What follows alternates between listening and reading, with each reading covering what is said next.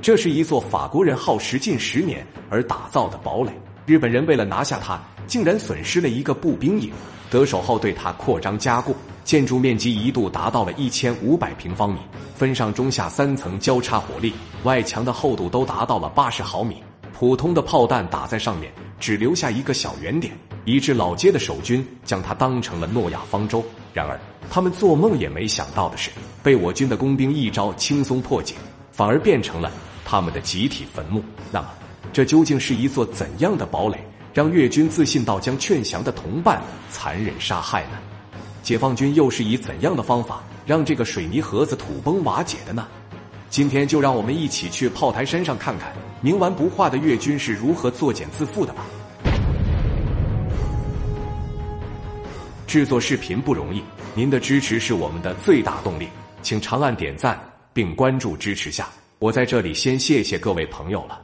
前面我们讲到，十四军四十师幺幺八团以破竹之势攻入老街城区后，四面被围的越军并没放弃抵抗。约二五四团一营的营长集结了城防部队与撤退下来的残军，企图以城区残存的建筑与解放军打巷战。要知道，巷战可是越军的拿手本领，曾在抗法。抗美战争中屡试不爽，有名的西贡巷战一度成为美军挥之不去的噩梦。然而这次他们却找错了对象，巅峰的步炮协同战术就将他们炸得找不到南北。炮弹还没落下多久，战士们就趁烟尘的掩护跳进炮坑。三三制的打法更是让他们大开眼界，在炮火中被炸得晕头转向的越军还没清醒过来，眼前就出现了解放军突击队的身影。这跟之前打美法军队完全不同。在一阵炮轰之后，步兵就以轻火力对射，进攻的军队都不直接接触。然而解放军在轰炸刚结束，步兵就到眼前的打法让他们不知所措，一时间成批被歼。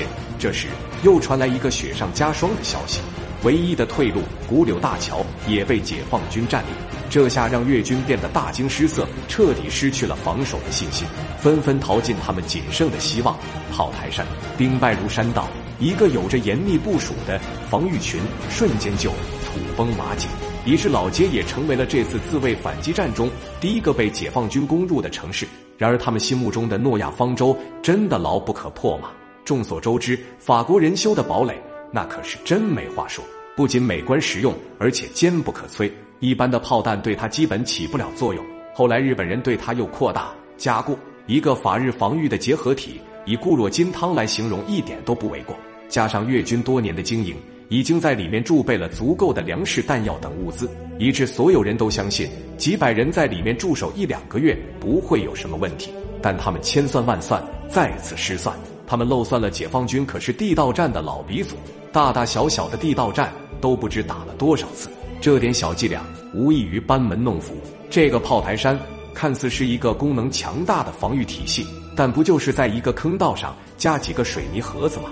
要摧毁它，工兵们直接给出了答案：只要找出所有的出入口进行火力封锁后，在地表摸清地道的走向，再在关键点予以爆破，里面的越军不是被炸死，也会被闷死。随着老街大部分被解放军控制。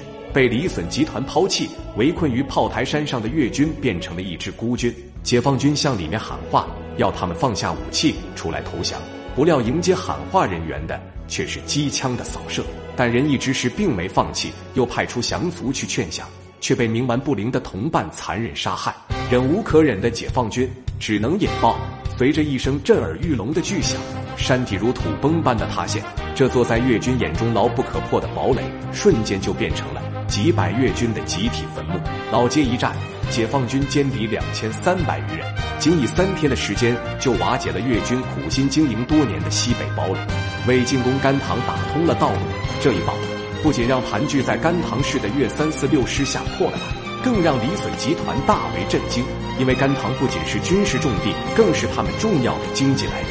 那么，越军将以怎样的方式来防守呢？仁义之师又以怎样的方法？来化解越军这种无耻的打法呢？请看下集《甘棠之战一》。